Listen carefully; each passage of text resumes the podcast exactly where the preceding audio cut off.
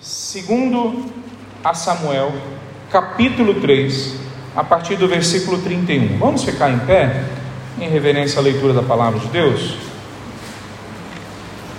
Nós vamos ler o capítulo 3, do 31 em diante, mas de fato nós vamos estar com o olhar, como semana passada, a partir do capítulo 2 até o final do capítulo 4. Nós não vamos a, a trabalhar todos os detalhes que tem nessa história, nessa narrativa, mas a gente vai usar esses três capítulos para enxergar a forma como o temor a Deus moldou a vida de Davi e pode moldar as nossas vidas. 2 Samuel 3, do 31 em diante. Então Davi disse a Joabe e a todos que estavam com ele: Rasguem as suas roupas e vistam pano de saco. Lamentem a morte de Abner. E o próprio rei seguiu o cortejo fúnebre. Sepultaram Abner em Hebron, e o rei chorou em alta voz junto ao túmulo. E todo o povo lamentou com ele, e então o rei entoou essa canção fúnebre. Acaso Abner deveria morrer como um vilão? Suas mãos não estavam atadas, nem seus pés acorrentados. Não, você foi assassinado, vítima de uma trama perversa. Todo o povo lamentou uma vez mais por Abner. Davi tinha se recusado a comer no dia do funeral e todos insistiram para que ele se alimentasse. Mas ele havia feito um voto que Deus me castigue severamente se eu comer alguma coisa antes do pôr do sol. Seu voto agradou muito o povo. De fato, aprovaram tudo que o rei fazia. Assim, todos em Judá e em Israel entenderam que Davi não era responsável pelo assassinato de Abner, filho de Ner. Então o rei disse a seus oficiais: Não percebem que uma, um grande comandante caiu hoje em Israel?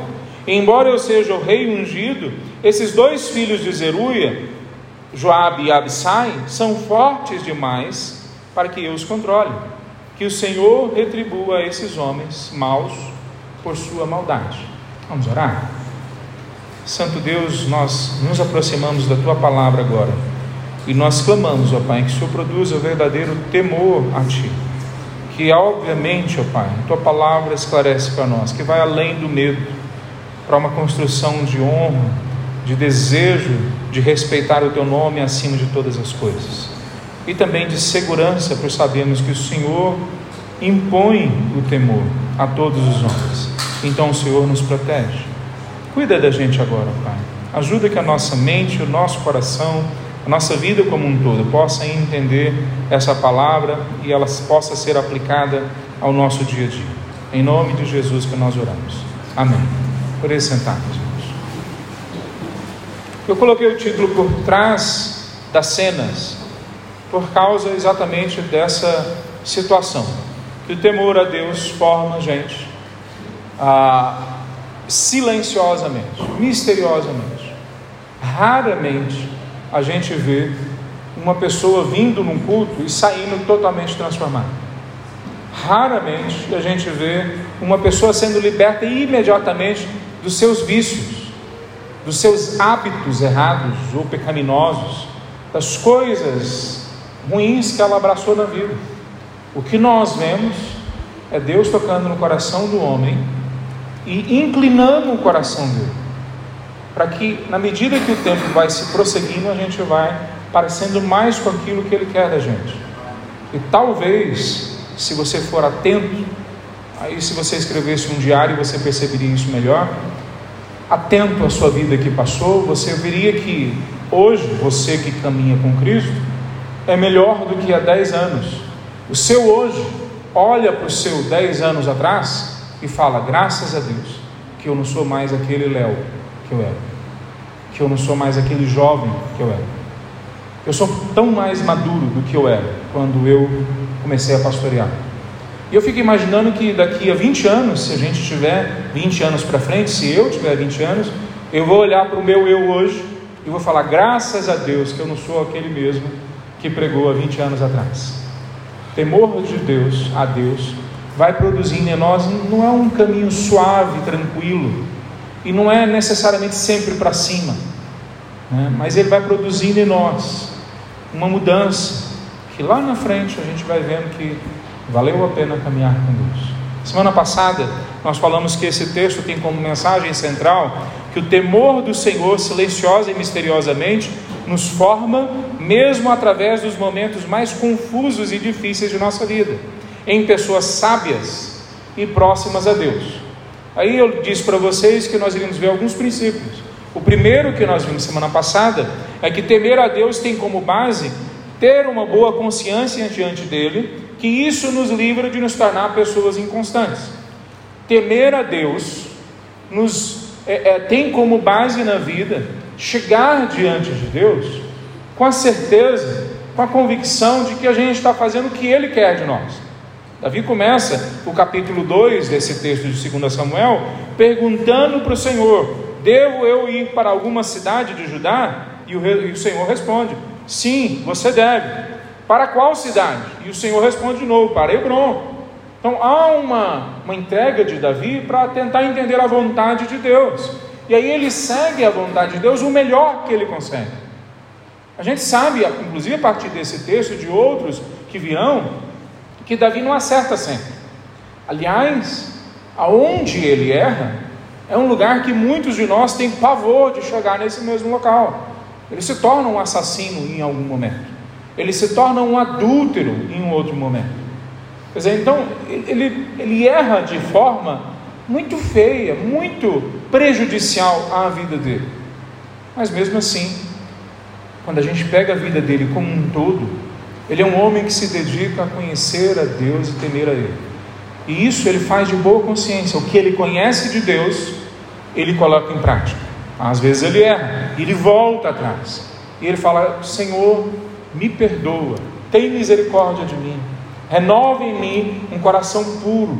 Salmo 51, versículo 10. Cria em mim, ó Deus, um coração puro, renova em mim um espírito inabalável. A oração dele, depois de um desses pecados horríveis que ele comete na caminhada dele.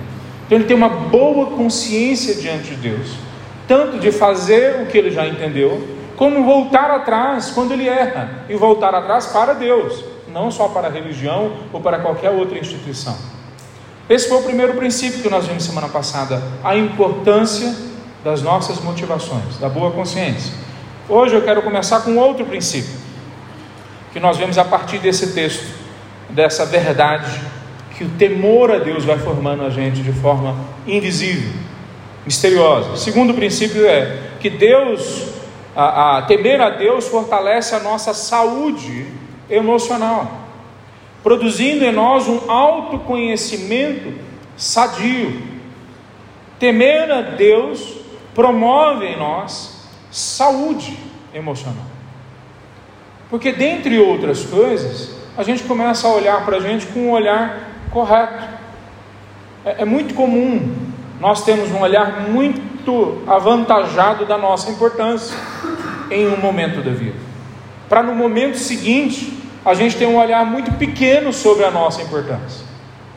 Nós somos quase como uma sociedade esquizofrênica uma hora nós somos uma pessoa que acredita muito no nosso potencial. No momento seguinte, nós desacreditamos que nós conseguimos realizar aquilo que nós tínhamos entendido que conseguiríamos fazer.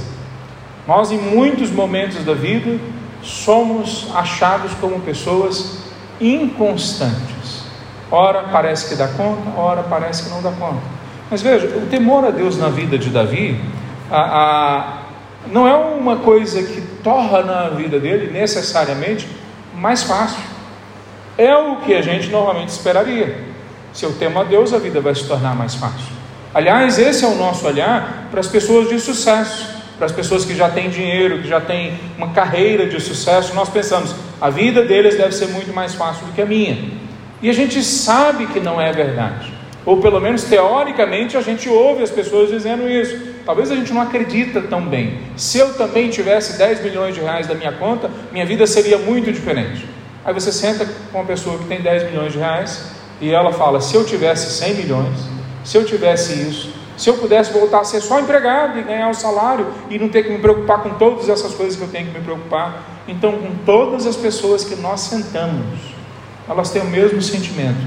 Por que, que a vida não é mais fácil? E nós carregamos essa impressão de que a vida do outro, que tem sucesso, é mais fácil do que a nossa. Não é o caso de Davi. Davi passa anos esperando para chegar onde ele chegou. E quando ele chega onde ele chegou, ele foi já ungido rei de uma tribo, são doze. E agora ele está no caminho para ser ungido rei das doze tribos.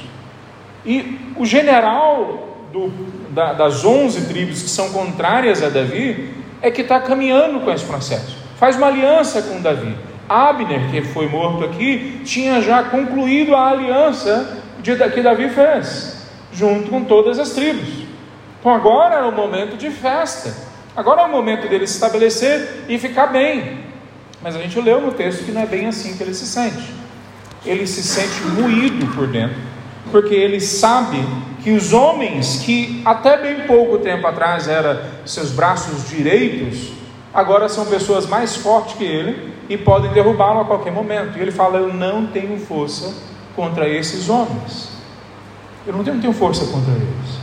Veja, Davi percebe claramente que a vida não é fácil, mesmo nos melhores momentos de maior sucesso. Mas quando ele, ele caminha com isso, com essa impressão na alma dele de que as coisas são muito mais difíceis do que deveriam ser, ele caminha assim, com a certeza de que Deus está conduzindo ele. É só a gente olhar o texto. Todo o povo se agrada do que Davi fez. Não só Deus se agrada do que Davi fez, mas como todo o povo. O versículo 36 fala: Seu voto agradou muito o povo. De fato, eles agradaram, eles aprovaram tudo que o rei fazia. Veja, quando a gente vê Davi, ao mesmo tempo ele tem uma clareza sobre a limitação dele, e ao mesmo tempo, provavelmente naquele momento, as pessoas estão olhando ele e estão percebendo que ele está fazendo o máximo que ele consegue, e isso agrada as pessoas. Quer dizer, olha os sentimentos que caminham. Imagino que a mente de Davi não deve estar experimentando um momento de facilidade agora. Ele tem que assumir aquele contexto onde os seus amigos agora podem rapidamente se tornar seus inimigos, e seus inimigos antes agora se tornaram seus aliados, e ele só um jovem liderando aquilo. Veja, há muitas situações que acontecem no, na, nessa história que mostram para nós que não foi sempre assim que as pessoas em volta reagiram. Quando a situação ficou ruim para Saul, por exemplo, ele tremeu nas bases. Ele simplesmente não entendeu que Deus é que tinha ungido ele, e ele ficou com medo do povo e por isso não esperou a Deus. Quando nós olhamos a vida de Davi, nós vemos uma outra realidade. Tem um texto no Novo Testamento que empurra a gente a entender que isso deveria acontecer nas nossas vidas também. Uma clareza sobre quem nós somos. Romanos capítulo 12, versículo 3. Depois que Paulo fala que nós temos que ser transformados na nossa mente, por uma renovação que implica um sacrifício vivo, uma entrega viva a Deus, o temor a Deus, ele fala no versículo 3, Romanos 12, 3: Com base na graça que recebi, dou a cada um de vocês a seguinte advertência. Não é uma sugestão, é uma advertência para cada um de nós. Não se considerem melhores do que realmente são. Antes, sejam honestos em sua autoavaliação medindo-se de acordo com a fé que Deus concedeu a vocês. Veja, a mesma ação que nós vemos na narrativa da vida de Davi é o que agora Paulo fala no Novo Testamento que tem que se tornar a narrativa das nossas vidas. Não vai ser fácil andar com Deus. Nós não temos uma religião da vida mansa. Não temos uma religião tranquila. Se você quiser uma religião tranquila, há outras lá fora que oferecem tranquilidade agora, mas oferecem o inferno depois. Oferecem uma mentira, uma ilusão, algo que não tem base histórica e muita, muito menos uma relação com Deus. Mas se for a verdadeira religião, o que é apresentado para nós é que ela não vai ser fácil. Deus tanto vai mexer com as nossas inconsistências internas e vai doer, como Ele vai mexer com os nossos problemas externos e vai fazer eles aparecerem na hora certa da agenda dele, de Deus, não necessariamente na nossa agenda. Na nossa agenda, se você é como eu, talvez você esperaria que em, em momentos a, a, a, de tristeza viesse na sequência um momento de alegria. Não é sempre assim que Deus prepara o caminho para a gente. Em momentos de, de vitória, a gente espera que agora a vida fique mais tranquila. mas não é sempre assim que Deus planeja para nós. Veja só. Nenhum homem que assumiu o reinado, nem Saul, nem Esbocete, e eu creio que o outro para frente também, foi preparado como Davi para aquele momento. Ele foi preparado para não ser orgulhoso. Ele foi preparado para não, não aceitar que foi pela força do braço dele, da capacidade dele. Eu sei que foi o Senhor. Não confie no braço seu, não confie, não confie em cavaleiros, em cavalos, em arco e flecha. Confie no Senhor. Tantos salmos Davi fala sobre isso. Ele foi preparado para lidar com inimigos que se tornam aliados e aliados que se tornam inimigos. Ele foi preparado para lidar com ambientes complexos que quase ninguém na história de Israel nós vemos foi preparado como ele. Então, se Davi não tivesse tido as dificuldades que ele teve, ele não teria chegado aonde ele chegou em termos de preparo. Então, Deus prepara Davi para aquele local, para ele se conhecer e se conhecer diante de Deus, para que ele tenha uma saúde emocional e possa lidar com aquela situação. Quais são as dificuldades que você está inserido hoje? Bom, é lógico que quando nós chegamos em dificuldades, nós temos que clamar a Deus para mostrar se nós não estamos nelas por nossa culpa, por causa do nosso pecado, por causa do nosso erro, da nossa insistência em nos manter longe de Deus. Mas uma vez que nós conseguimos nos arrepender, confessar os nossos pecados, voltar para Ele, mesmo assim Deus vai nos encaminhar para situações que possam nos amadurecer. Aqueles que são pais deveriam aprender essa lição. Eu ia falar que eles já sabem essa lição, mas a verdade é que eu tenho visto muitos pais que não aprenderam ainda. Que a criança que não aprende a cair, não aprende a andar direito. Que a criança que não aprende a se frustrar, não aprende a ser madura que a criança que não aprende que há limites, mas também há potencialidades na vida dela, ela nunca vai aprender a ser equilibrada nas suas decisões. Pois Deus vai nos levar para caminhos onde nós vamos cair, vai levar para a gente caminhos que nós vamos nos frustrar e vai levar a gente para caminhos que nós vamos entender as nossas limitações. Se você é como eu, eu espero que você não seja, você deve ser muito leve. É assim que eu me sinto. Depois de 20 anos eu leio um texto, eu avalio uma situação na minha vida e eu falo: puxa, é isso que o texto está dizendo. É isso e dessa forma que eu tenho que aplicar na minha vida. Mas precisava demorar 20 anos. Tem sermões que eu preguei que quando eu ouço eu falo: que coisa interessante isso que eu disse. Eu nem acredito nisso ainda. Nem vejo isso aplicado na minha vida ainda. Nós somos leves. Mas Deus é paciente com a gente.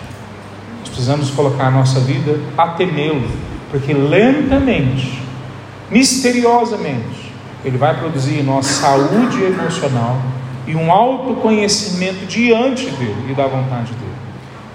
Segundo princípio que nós vamos ver hoje, ou terceiro princípio acerca dessa verdade, que o temor a Deus nos forma, que temer a Deus cria em nós uma atitude de perseverança onde não perdemos a vida para pequenas batalhas.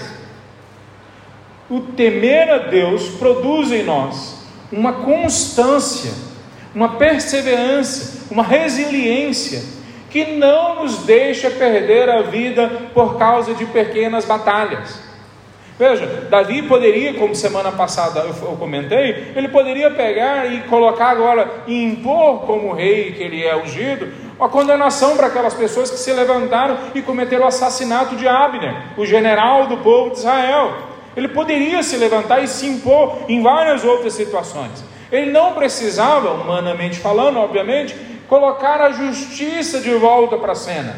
Mas ele faz isso. Ele é justo, ele é temperado, talvez em alguns momentos ele possa até ser enxergado como medroso, porque ele não vai rápido para fazer todas as coisas que ele entende ou que ele vê que precisam ser feitas naquele, naquele momento. Mas ao lidar com isso, nós vemos que essa perseverança dele não começou aí. Ela não começou o dia que ele foi ungido a rei. Começou lá atrás, quando ele foi ungido pela primeira vez por Samuel, como um adolescente. E ele foi aprendendo que se ele perseverar em seguir o Senhor, ele vai vencer as batalhas que vêm diante dele. Algumas talvez vão ser mais difíceis, mas se você lembra da história, Davi derrubou um, um, um a, leão, ele derrubou um urso, ele derrubou um gigante, tudo isso ainda quando ele era novinho, ainda um adolescente. Bom, era de se esperar que agora Davi tivesse uma relação muito profunda, de ouvir a voz de Deus o tempo todo, de ver milagres acontecendo o tempo todo, mas se nós olharmos o texto com atenção, até esse momento, não houve nada sobrenatural ou tipicamente sobrenatural que aconteceu na vida de Davi. Nada. Não teve nenhum estrondo no céu, nenhum milagre acontecendo, nenhuma cura aconteceu, nada aconteceu que não pudesse ter uma explicação somente humana, a não ser o milagre no coração dele, de transformar ele num homem temente a Deus. E por anos, mais de uma década, ele aprende a perseverar na presença de Deus. E isso forma dentro dele uma clareza de objetivo. Ele não se entrega para pequenas batalhas. Eu não tenho como lembrar todos os momentos. Mas Davi lutou várias pequenas batalhas. Ele, inclusive, lutou do lado dos inimigos, dos filisteus. Mas o alvo que Deus havia colocado na vida dele lá atrás é que ele seria o rei das doze tribos de Israel. E você percebe na caminhada dele que ele não perde o foco, ele está indo numa direção. É claro que nem sempre nós vamos entender claramente a, a, a missão, a tarefa, a vocação, que Deus quer para as nossas vidas. Eu oro para que você seja despertado hoje para gastar tempo na presença de Deus e pedir para Ele, que te, para Ele mostrar para você qual vocação, qual tarefa, aonde, que local, qual geografia. Faça isso, você vai ver que esse é o segredo de homens e mulheres do passado que cresceram no relacionamento com Deus. Mas mesmo que você ainda não entenda com clareza qual a tarefa específica que Deus tem para você, aonde que Ele quer te usar, você pode entender com clareza a tarefa que Ele tem para todos nós, a missão que Ele tem para todos nós. Nós somos chamados no Novo Testamento a sermos discípulos de Cristo Jesus, para discipular e preparar outros para seguirem também os passos de Cristo Jesus. Nós somos chamados desde o Antigo Testamento de mordomos do reino de Deus onde nós usamos os recursos que vêm à nossa mão para cuidar da vida das pessoas, mas não só isso, apontar para elas de onde é que veio essa ação graciosa, veio de Deus, para que elas tenham acesso direto a Deus. E não só as bênçãos ou graças ou coisas que Deus pode dar através da minha vida, para a vida dela. Veja, há um, um propósito para o que Deus nos criou. Davi certamente não entende tudo sobre isso. Nós certamente não vamos entender tudo sobre isso, mas ele não se entrega, Davi, para pequenas batalhas abrindo mão da grande batalha. Nós temos uma grande batalha na nossa frente, que é seguir a vontade de Deus com clareza, maior que nós conseguimos, alcançar os objetivos que Deus deu para a gente, com maior clareza que a gente conseguir. Mas quantos de nós têm abrido mão de lutar pela grande batalha da vida? Que é caminhar com Deus por causa de pequenas lutinhas, pequenas decepções, pequenos sucessos. Veja que a semente que cai, são quatro sementes que Jesus conta na parábola da semente. A terceira semente que chega a, a, a, germinar, chega a estar dentro do coração ou da terra ali onde ela é plantada. Mas acontece dois problemas com aquela terceira semente. Olha depois do Novo Testamento ela é distraída pelas frustrações ou problemas e pelas riquezas. A mesma pessoa é distraída do propósito de Deus para a vida dela, tanto pelas preocupações quanto pelas riquezas que ela recebe. E o que nós vemos na vida de Davi é outra coisa. Se nós olharmos na vida de outros homens e mulheres, William Carey, 1792, 36 anos de idade, um sapateiro, ouve um versículo, uma, parte da palavra de Deus, fala que é para ir por todo mundo, fazendo discípulos de todas as nações, e ele leva a sério esse versículo.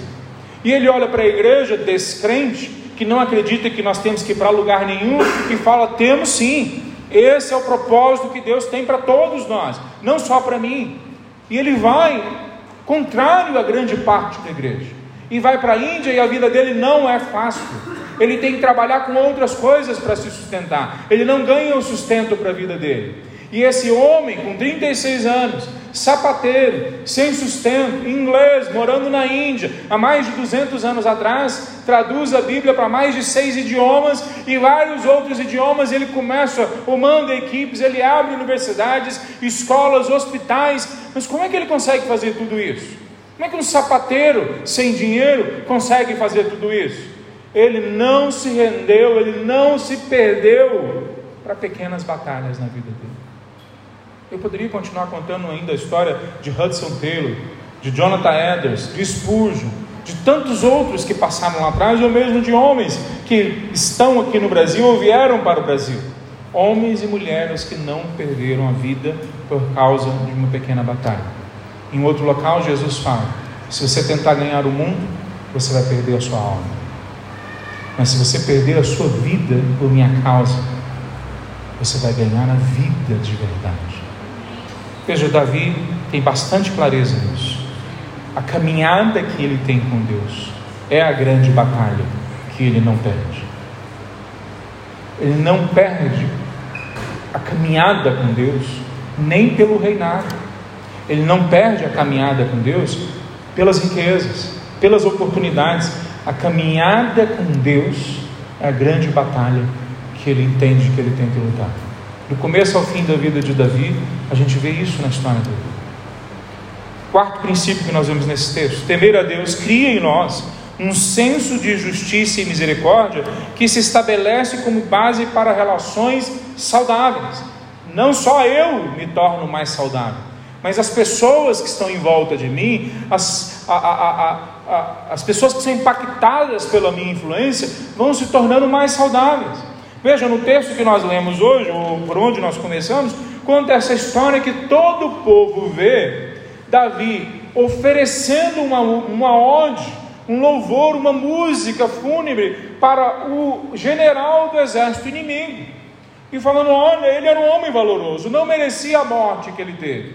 Mas quando nós vemos isso, ele não faz isso de vez em quando. Ele faz isso também no capítulo 2, quando começa o texto.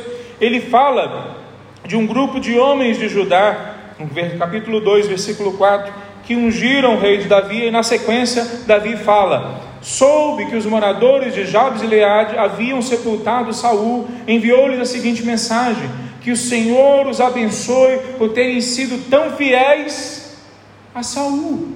Saul é inimigo de Davi. Foram fiéis a Saul, seu senhor ele tem dado um sepultamento digno. Não sei se você se lembra qual era a cena. Os filisteus mataram Saul, Jonatas e o exército de Israel. E aí esses homens de Jabes de Leades, uma família só, vai para dentro do exército inimigo e pegam os corpos do, do, rei de Israel e do herdeiro Jonatas e trazem eles para serem enterrados de forma digna. Davi não precisava se preocupar com aquilo não fazia parte da, da agenda dele como líder do povo que ele estava liderando naquele momento. Mas, mas ele para e ele honra aquelas pessoas. O senso de misericórdia e de justiça de Davi é algo sobrenatural. Davi não pede desculpas por ter sido generoso. Há pessoas que se ressentem de fazer o bem elas fazem o bem, mas quando elas veem que não chegou naquele objetivo que elas tinham, aquela intenção escondida que estava ali, ela se ressente de ter feito. Não devia ter ajudado, não devia ter perdoado de novo, não devia ter de novo deixado para lá, eu devia ter feito justiça com as próprias mãos.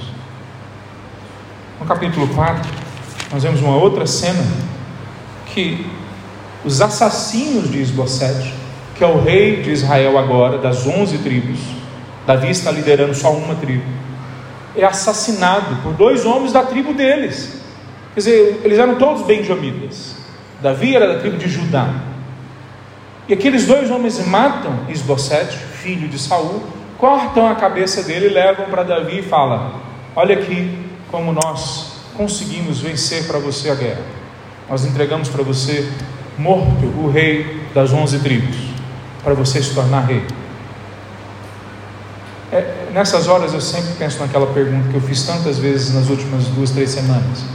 O que, que você faria se alguém chegasse com seu inimigo, aquela pessoa que se levantou contra você no trabalho, na vizinhança, na sua família, e chegasse, ó, pode ficar tranquilo que eu já dei um, um, o fim nela. Né? Eu espero que não a morte, né? Mas o fim, cortei as asinhas dela, como se diz na cultura goiana. Eu já encostei ela, pode ficar tranquilo que eu já defendi a sua causa. Como é que você reagiria? Pois Davi é misericordioso e ele é justo ao mesmo tempo. Ele fala: Vocês acham que porque ele era meu inimigo, vocês poderiam cometer um assassinato? Pois vocês agora vão morrer por causa disso. E ele acaba com a vida desses homens usando a lei, ele não é injusto. Ao contrário, ele é justo e misericordioso em relação à casa de Saul. Quer dizer, só nesses três capítulos, três momentos diferentes, com três plateias diferentes, Davi olha para os três e é justo e misericordioso. Por que, que ele é assim? Nós não conseguimos ser justos e misericordiosos do dia para a noite. Perdoar dói.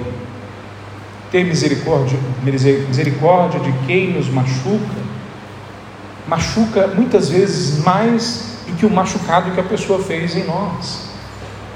Andar na segunda milha com aquele que está nos espetando, nos ferindo, é muitas vezes um sofrimento muito maior do que o que a gente carregou até chegar nesse local.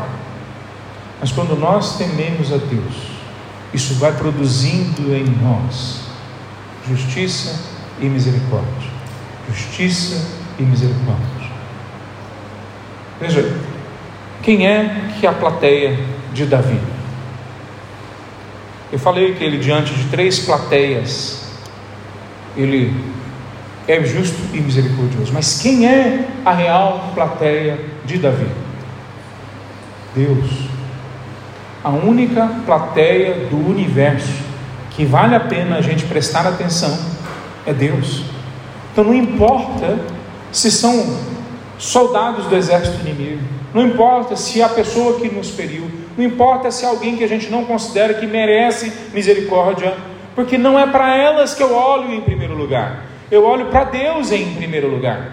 Todas as vezes que alguém fala de mim, eu tenho que parar e pensar: essa pessoa não sabe nem a metade, porque se ela soubesse, ela teria muito mais motivo para falar mal de mim. Todas as vezes que alguém faz mal contra mim, eu tenho que ao mesmo tempo parar e me lembrar o quanto mal Cristo sofreu no corpo dele por causa de mim. Eu fiz ele ir para a cruz. Quando nós vamos alimentando esse tipo de conceitos, de pensamentos, de ilustrações que surgem da narrativa bíblica, vai nos levando sempre de volta para a plateia que é Deus. Então, diante de Deus, eu vou aprendendo a me comportar de forma misericordiosa e justa. Não é uma tarefa fácil. Eu já orei por pessoas para elas morrerem rápido com bastante dor. Já orei. E orei depois pedindo perdão da minha oração. Algumas dessas pessoas eu tive que voltar a me relacionar com elas depois. E doeu então, quando eu estou falando isso aqui, eu não estou falando para vocês, é tranquilo, é fácil. É só vocês se tornarem frequentes aqui no culto no domingo, que a vida de vocês vai automaticamente se transformar ah, ah, numa vida mais justa, mais misericordiosa. Não é isso que eu estou falando. Eu estou falando que essa é a caminhada que Deus já nos ofereceu. Ele é misericordioso com a gente. Ele faz justiça por nós. Ele é a nossa justiça. E na longa caminhada com Ele, nós vamos entendendo que Ele também nos habilita para sermos justos e misericordiosos. Quarto princípio que nós vemos nesse texto, o quinto, hoje, né? quinto ao todo, quarto hoje, melhor, né? Que Deus, ou temer a Deus, constrói em nossas vidas uma certeza de que a história será conduzida por Ele para um bom fim, não por mim para o fim que eu desejo, mas vai ser conduzida por Ele para um bom fim. Veja, qual é a cidade para a qual Deus manda Davi? Você percebeu o nome dela? Deus manda Davi para Hebron, e em Hebron, Davi entende que ele tem que ir para Jerusalém. Que cidade que é essa? Jerusalém tem mais ou menos 4.300 anos, talvez um pouco mais de idade. Então, na época de Davi, Jerusalém já tinha aí beirando uns dois mil anos, talvez mais de 1.500 anos, com certeza. É a mesma cidade aonde Melquisedeque reinava. Lembra quem é Melquisedeque? O rei de Salém, que depois se torna Jerusalém, é aquela pessoa que se tornou tipo de Cristo, citado no capítulo 7 de Hebreus. É a mesma cidade, o mesmo local que tem os corpos dos patriarcas enterrados. É a mesma cidade que Caleb, que também era da tribo de Davi, da tribo de Judá mesmo aqui, Davi, havia conquistado com gigantes sozinho. Ninguém conseguia entrar lá. Davi juntou com 85 anos de idade o exército da sua família e derrubou um exército inteiro que estava naquele local. Essa é a mesma cidade que depois se tornou tipo da nova Jerusalém, no novo céu e da nova terra, lá de Apocalipse 21, lá do fim da palavra de Deus. Veja, qual é o fim para onde Deus empurra Davi? Para a cidade que ele já havia preparado, muito antes de Davi aparecer na história, como centro a partir do qual o Evangelho ia se expandir. O Espírito Santo de Deus veio pela primeira vez sobre o seu povo em Jerusalém. Atos capítulo 2, a cidade de Davi. Quem imaginaria isso? Pois Deus não só imaginou, como colocou isso como propósito. Romanos capítulo 8, nós citamos tantas vezes pela metade, que muitas vezes nós não percebemos o que o texto de fato está dizendo. Romanos 8, versículo 28.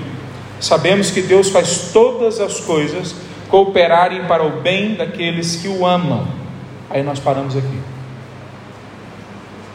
Né? Nós não continuamos. E o que, que fala na sequência? E que são chamados de acordo com o seu propósito, com a sua missão, com o seu objetivo, com o que Ele quer para a nossa vida, como pessoas e como igreja, como corpo.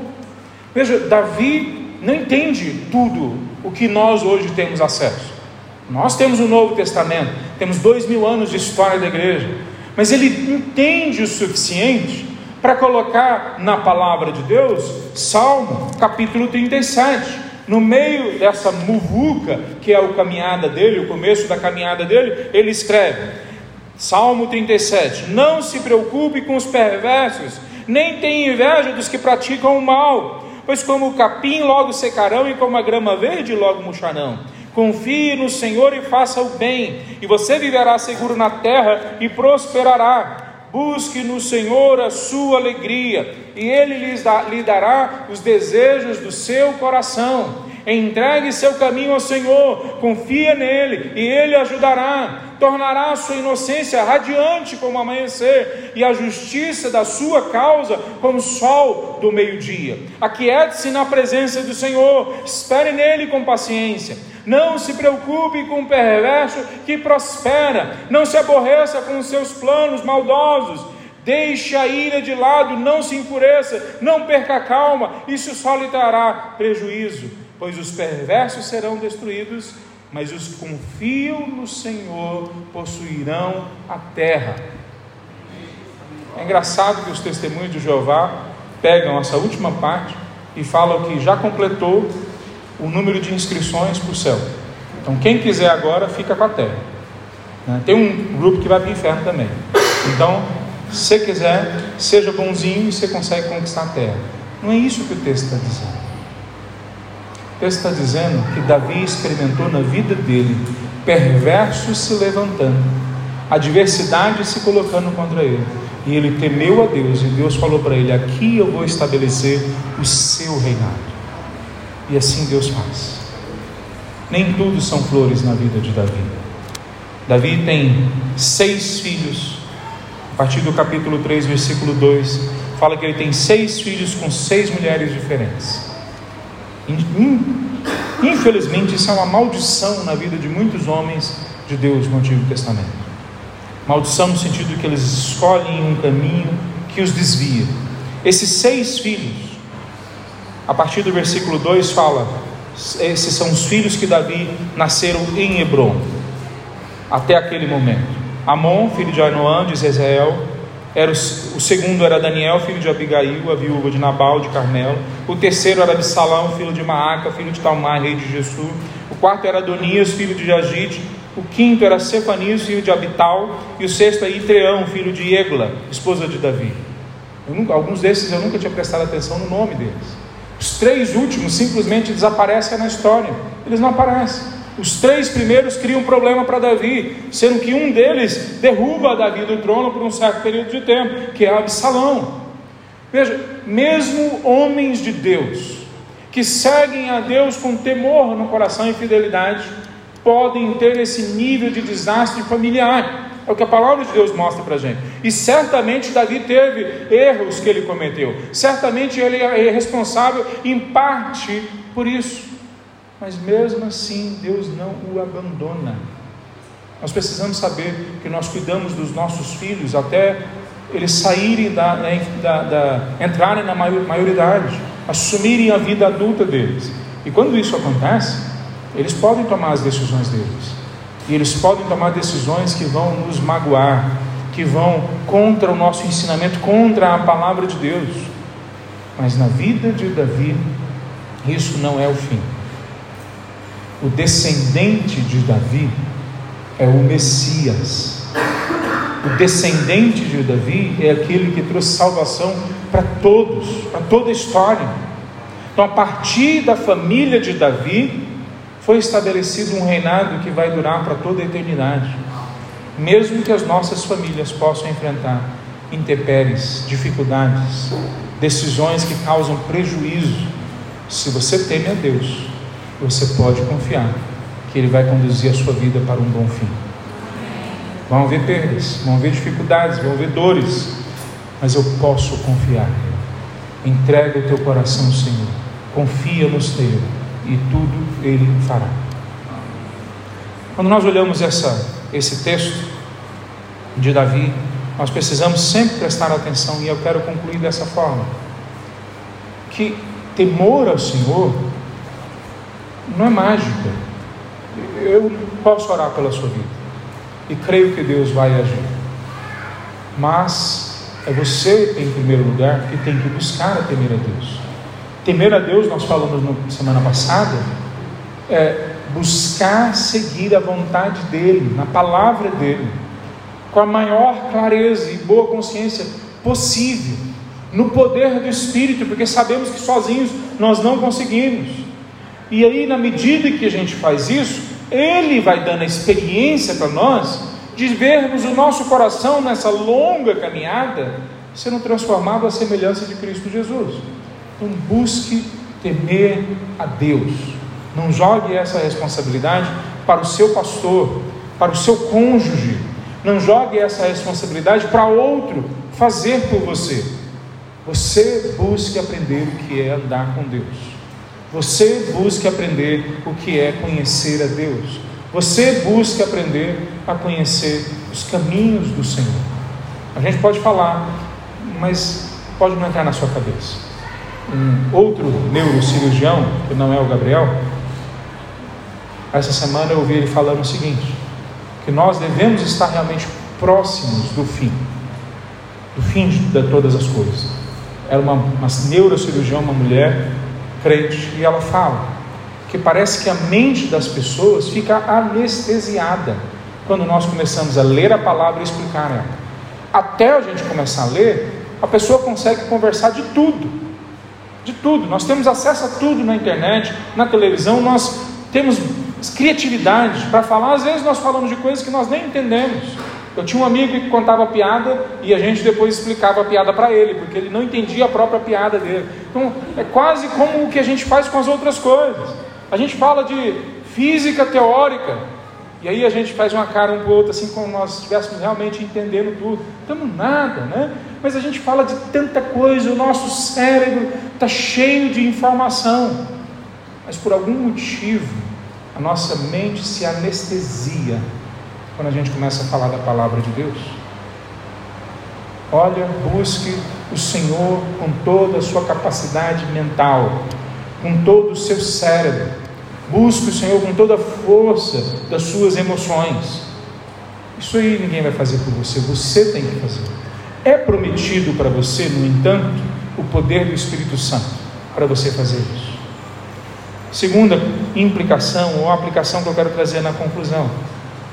Se você já caminha com o Senhor, mantenha-se firme, perseverante. Ele vai tomar conta de tudo. Fique tranquilo. As dificuldades que surgirem agora, financeiras, doenças, familiares, na empresa, no emprego, fique tranquilo. Se você confia no Senhor, se você teme o Senhor, tranquiliza o seu coração. Fala para você mesmo. Um, um outro neurocirurgião, é, esses algoritmos da, do Instagram é fogo. Você ouve um, aí está mandando outros, né? Diz o seguinte: da semana vendo sobre isso, ele falou o seguinte: eu acho que é verdade. O Gabriel depois confirma para nós que até a geração dos meus avós, talvez pegando até os meus, meus pais, ninguém ficava falando: se você ficar feliz, é, dá um grito de alegria, né? se você estiver triste, não tem problema, demonstre a sua tristeza. Não tinha muito isso. O que se falava era: coloca o riso, bo na boca, menino, engole o choro. Não era isso que falava para gente? Lógico que tem coisas ruins aqui, mas tem coisas boas aqui. O comportamento é que ensina o sentimento.